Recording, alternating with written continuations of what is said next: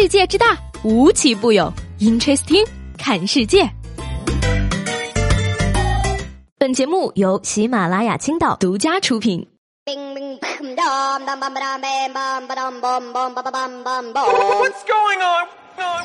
各位好，欢迎收听本期的 Interesting，我是西贝。在这儿呢，有一个好消息和一个坏消息要跟大家说。好消息呢是下个周中秋节就要来了，坏消息是明天是周一。是在前不久呢，广州珠海的一个女孩呢，参加科目二的考试，迷迷糊糊之下呢，竟然没有放手刹，猛踩油门，导致呢这个车前盖突然冒烟，离合器片呢因此也被烧坏了。哎呀，我不禁发出一声来自老司机的迷茫啊！现在科目二真的都需要踩油门了吗？你是不是就想试试到底多大油才能把手刹给崩开呀？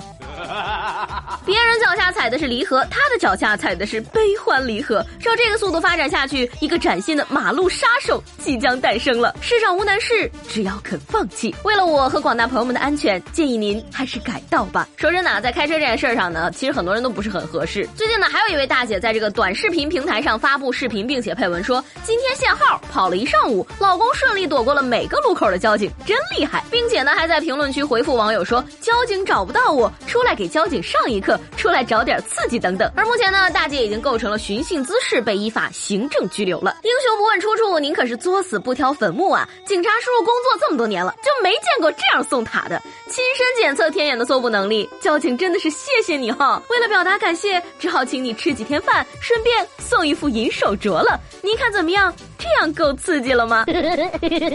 最近呢，这个河南新乡的一名二战考研的毕业生爆料说啊，他平时备考的这个公共自习室的座位上呢，突然被在校生贴了纸条，指责他毕业了还占用学校的桌子，并且说呢，请把书搬走，我要在这里学习。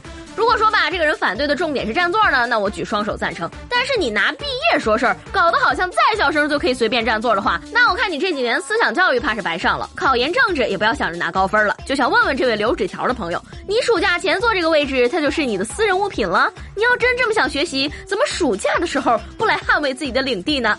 想想自己在地球上活了二十多年都没有敢说地球是我的，他在暑假前待了两天就要占山为王，这说明什么？说明他没有挨过社会正义的毒打。年轻人呢，只有找到自己合适的技能，找准自己的位置，以及努力让自己顺应时代潮流，才能够在这个社会上立足。万物离不开合适，不说别的，就说我们小的时候耳熟能详的儿歌，都学会了顺应发展。近日呢，有网友发现著名儿歌“捡到一分钱”被改成了“捡到一元钱”，大概是因为现在市面上很少再见到。一分钱甚至一角钱的硬币了。照这个趋势的话，再过几十年，这首儿歌怕就要变成我在马路边捡到一百块了。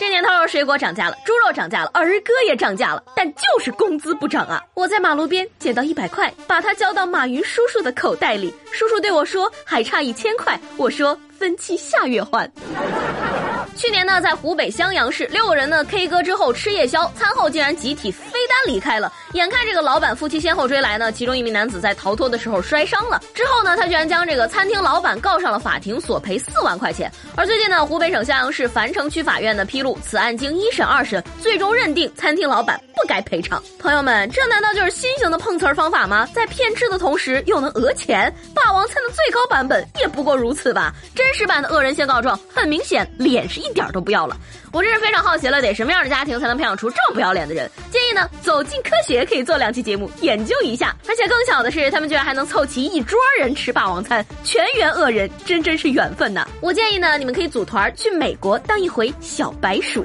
前几天呢，美国人造肉企业高管透露呢，说希望能在明年进入中国内地市场。他们表示呢，目前该企业生产的肉呢，在煎制的过程中能看到和普通牛肉一样，从嫩红色到深色的过程，而且呢，还会有肉汁的鲜美。而对于营养方面呢，企业表示说，如果健康性不比真肉强的话，公司是不会把它推向市场的。而人造肉的另一个优势，则是没有致命性的病菌存在。不是那什么，有件事儿呢，我其实有点想不明白，我们现在分明有肉吃，为什么非要吃人造肉呢？是排骨不香？了吗？还是五花肉不肥了吗？这就好比说吧，你已经有老婆了，天天幸福的不行，你还会买充气娃娃吗？Amazing。呃，不过我这个说法呢有点不严谨，因为刚想起来，最近呢好像吃不起排骨跟五花肉了。再说了，你说我吃山寨肉干嘛的？我堂堂大中华的辣条不比你那东西好吃多了？豆泡豆皮儿都还没亮出来呢，好吗？这两天这个社会新闻可以看得出来啊，最近呢这些外企对吃这件事儿都非常重视。此前一直拒不同意游客自带食物进园的迪士尼呢，最近终于松口了，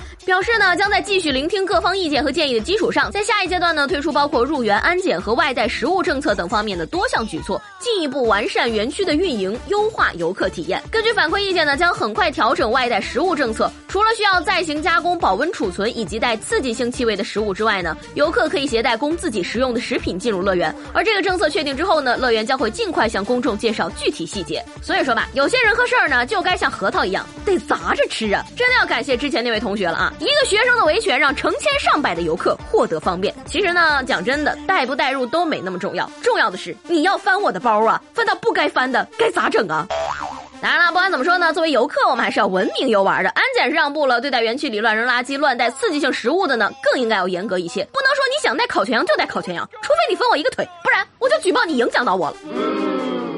其实呢，对于吃这件事儿啊，本可以不必如此的惨烈的，让我们学一学幼儿园的老师，安排个作业下去，没准全班伙食都有了。说最近呢，杭州市西湖区某幼儿园开学第一课里面呢，老师让小朋友们带上自己的自然朋友来学校，而在众多的树叶、金鱼和贝壳里面呢，一箱活海鲜外卖格外醒目。Amazing！原来呢是有家长忘了带作业了，临时呢买了一箱海鲜外卖到幼儿园，这一箱海鲜可以说是引起了所有小朋友们的围观，生龙活虎的章鱼更是。惨遭他们的魔爪。哎呀，看来这届的学生家长有点不好带呀。这位家长朋友，你怎么能考虑的那么不周到呢？章鱼都到了，为什么没有把芥末带来？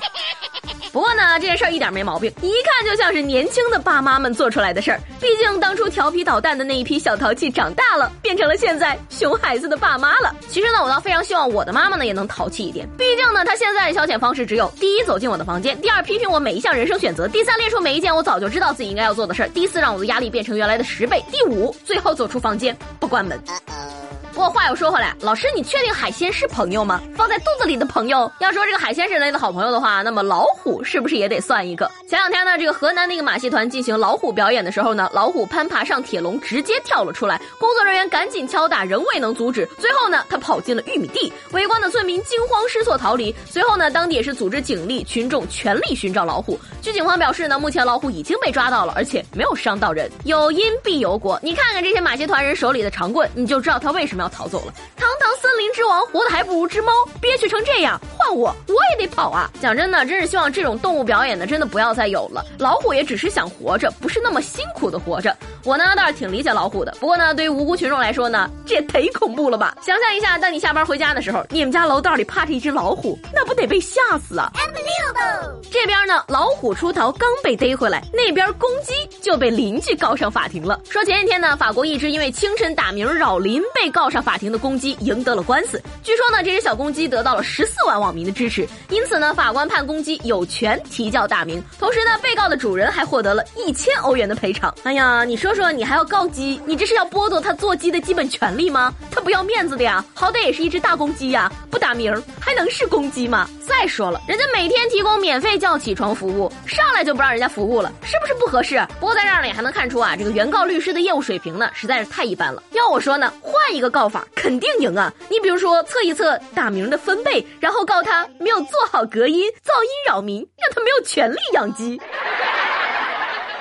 说到这个鸡呀，根据朝日新闻报道呢，日本京都大学与牛津大学团队合作开发出了能识别猩猩面部的 AI。而其实呢，迄今为止已经有十多种动物能够被识别了。不同种类的动物呢，它们面部识别的目的也不同。比如说呢，当人们购买鸡肉的时候呢，可以通过 APP 了解鸡的出生地、吃了什么食物、它的一生走过多少步等信息。不是你说我们买肉都是买零件儿，也用不上面部识别呀？可能需要局部识别。然而我真的害怕了解太多，下不了口啊。这样说的话呢，以后菜市场里可能会出现这样的场景：十万部鸡今日特价。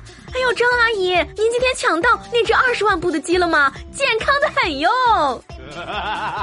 不管怎么说呢，这个人与动物之间啊，应该和平相处；人与人之间更应该和平相处。接下来这位司机大哥呢，就跟交警叔叔相处的非常友好。说九月二号呢，江苏徐州的一辆车逆行被交警拦下检查，司机下车之后呢，面对交警竟然哈哈大笑起来。警察叔叔问他为什么笑得这么开心，劝他严肃点的时候，司机说：“那我总不能跟你打架吧？”而司机也表示说呢，自己认识到错误了，以后不会逆行，并且呢，也是被处以罚款两百记三分的处罚。看来这位大哥心态很好。好啊！估计呢鸡汤是没少喝，开心是一天，不开心也是一天呀。都说这个伸手不罚笑脸人，结果呢，这位大哥却没得逞。是谁说爱笑的人运气不会太差的呢？我跟你说吧，这个查之前没笑，查之后笑一定不管用，因为运气都用光了呀。再走呢，还是要提醒大家一句，请不要在违法的边缘进行疯狂试探，否则警察叔叔就要对你的钱包跟驾照进行疯狂的惩罚了。前不久呢，一个英国的奶爸带着自己的妻子和孩子呢坐飞机飞往西班牙度假，结果呢这个航班延误了好几个小时，只是因为飞机缺一名飞行员，而这个飞行员还有两个小时才要赶到。然而巧合的是呢，这位奶爸是同一家公司的飞行员，又碰巧带了飞行执照，于是呢他给领导打了一通电话，在公司的同意下开走了这架飞机，完成了一次普普通通的自驾游。划重点了啊，朋友们！第一，度假记得带工卡；第二，不要离工作的地方太远；第三，遇到加班机会立刻出现；第四，给领导打电话。告诉他，哎呀，领会到奶爸执着加班精神的朋友们呢，我再次提醒各位一下，轮到你表现的机会到了，下个季度能不能升职加薪，全靠你了。Amazing！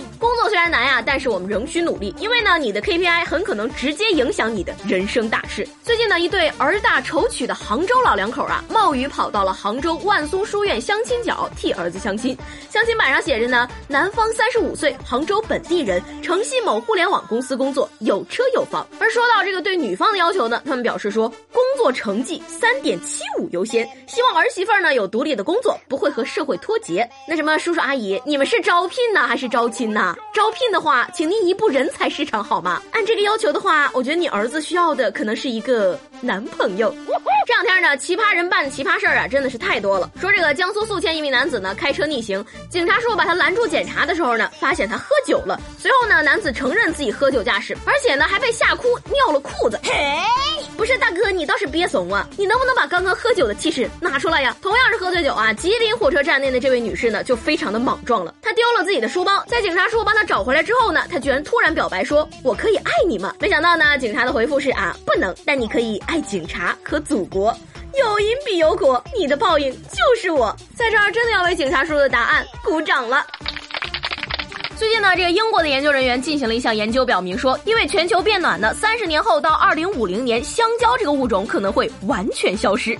据了解呢，目前十个国家的香蕉产量啊，每年都在减少，而将来呢，印度和巴西的香蕉更可能严重短缺。那什么，我希望啊，香蕉是个成熟的孩子，会自己适应气候变化。不然你想一下，几十年之后，孙子问爷爷，这个照片上黄色的一条是啥呀？爷爷说，这叫香蕉，是一种水果，爷爷小的时候还吃过呢。